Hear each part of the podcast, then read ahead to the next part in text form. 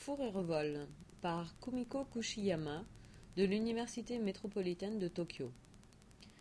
Fourrure vol est un écran tactile interactif composé de pièces individuelles de fausses fourrures.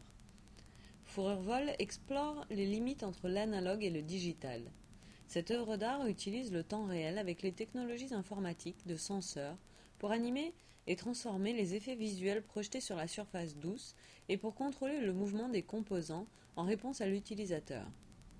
Jouer avec la notion d'image dans une forme de nuage, la projection et les doux morceaux de fourrure se transforment occasionnellement en images reconnaissables. Ce projet intègre discrètement l'art, le design et le divertissement avec les développements pratiques technologiques. Fourrure Vol propose une approche tactile à une interface homme-machine. Présentées de manière ludique, les technologies utilisées par Fourrure Vol ont un potentiel très large d'application pour le design d'interaction multimodale et les technologies d'assistance.